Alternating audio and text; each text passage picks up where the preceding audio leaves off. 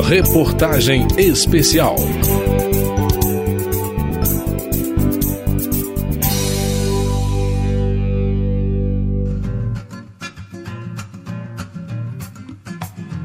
Faz 10 anos que as cotas para o ingresso no ensino superior foram criadas. Chegamos em 2022, depois de um longo período de escolas e universidades fechadas por causa da pandemia, com uma tarefa de revisar essa política. Uma tarefa prevista na lei. Mas a revisão da lei das cotas deve ser adiada e você vai entender por quê. Os meus olhos coloridos me fazem refletir.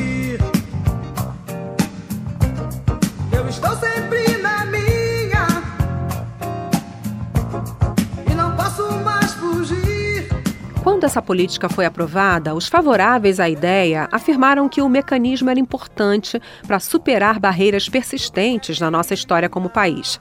A desigualdade de acesso à educação, inclusive à universidade, é vista pelos defensores das cotas como uma das faces do racismo, da discriminação e do preconceito. É o que pensa o advogado Silvio Luiz de Almeida, que foi relator aqui na Câmara de uma comissão de juristas negros sobre propostas de combate ao racismo. As políticas de ação afirmativa elas se justificam a partir do momento em que existem desigualdades históricas que precisam ser corrigidas pela ação institucional. Meu cabelo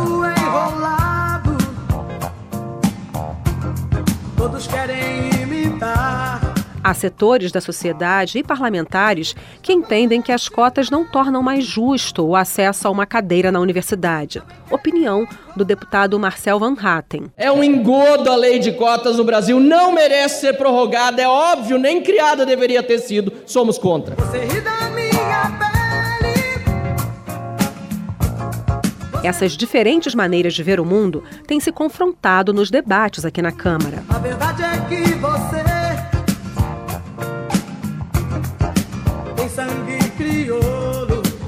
Eu sou Vera Morgado e nessa reportagem vou trazer para você as ideias que os deputados estão discutindo com a sociedade e que podem, mais uma vez, ter impacto no perfil dos estudantes das universidades públicas de todo o país.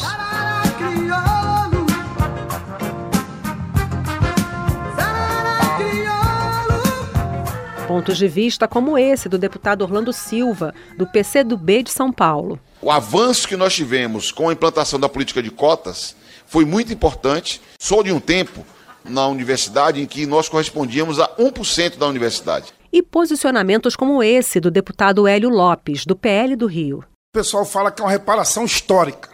Eu não estou contestando reparação histórica. Respeito quem pensa assim.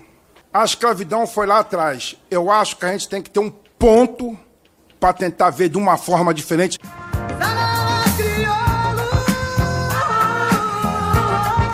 Como você ouviu aí, há deputados que se colocam a favor da melhoria e da ampliação e outros que até são contra a continuidade da política, ou defendem que as cotas baseadas em cor ou raça acabem e existam apenas cotas para estudantes de baixa renda. A lei diz que 50% das vagas em universidades e institutos federais devem ser destinadas a pessoas que estudaram em escolas públicas. Desse total, metade é disponibilizada à população com renda familiar bruta mensal de até um salário mínimo e meio por pessoa. A distribuição das vagas da cota racial e deficiência é feita de acordo com a proporção de indígenas, negros, pardos e pessoas com deficiência na população da unidade da federação onde fica a instituição de ensino. Dez anos depois da criação desse sistema em nível federal, existem vários projetos sobre a lei de cotas em análise na Câmara.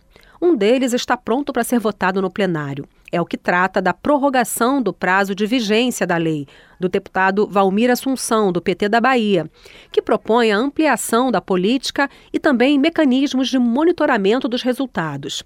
A ele foi anexado outro, da deputada Maria do Rosário, do PT do Rio Grande do Sul, que torna a lei das cotas permanente. O deputado Bira do Pindaré é o relator dos dois. Ele é a favor da ampliação da política e prepara um relatório com várias propostas a partir dos resultados alcançados até agora.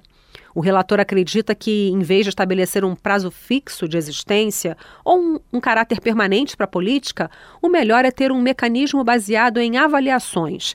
A proposta do deputado Bira do Pindaré é estabelecer metas de acesso, permanência e de conclusão a criação de um sistema unificado de indicadores e uma avaliação periódica do programa a cada cinco anos. Essa é a grande inovação. Não teríamos mais um prazo temporal.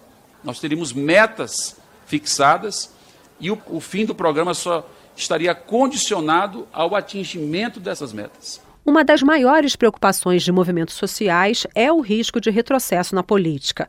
Numa audiência que debateu o tema no fim de maio, falando para uma plateia a favor do fortalecimento das cotas, o relator fez um resumo de como ele vê os posicionamentos políticos a respeito do tema até agora. Há outras correntes de opinião, vocês sabem, é, sobretudo no campo da direita, que defendem teses distintas a essa nossa. Existe projeto, por exemplo, do deputado Kim Kataguiri, que acaba com as cotas raciais, mantém apenas cotas sociais.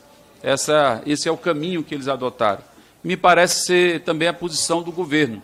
Né? Pelo menos foi o que o ex-ministro eh, declarou aqui para nós publicamente na última audiência que participou em dezembro de 2021.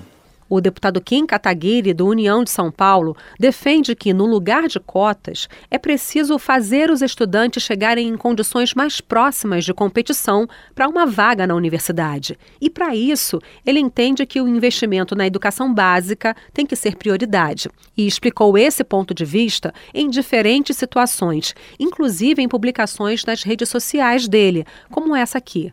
A cota não, não, deixa de ser um jeitinho, um paliativo para a gente não enfrentar o problema estrutural que é o financiamento da educação básica e que passa por uma questão muito polêmica, por um debate muito polêmico, que é como transferir dinheiro, como diminuir a desproporção do investimento do ensino superior para o ensino básico.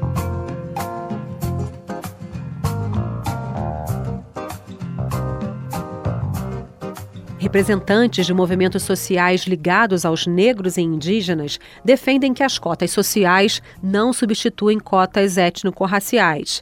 No próximo capítulo, a gente aborda as mudanças que o relator debate com representantes da sociedade para adequar as cotas à realidade atual dos estudantes brasileiros mais carentes e a sugestão do relator de prorrogar o prazo de revisão da política.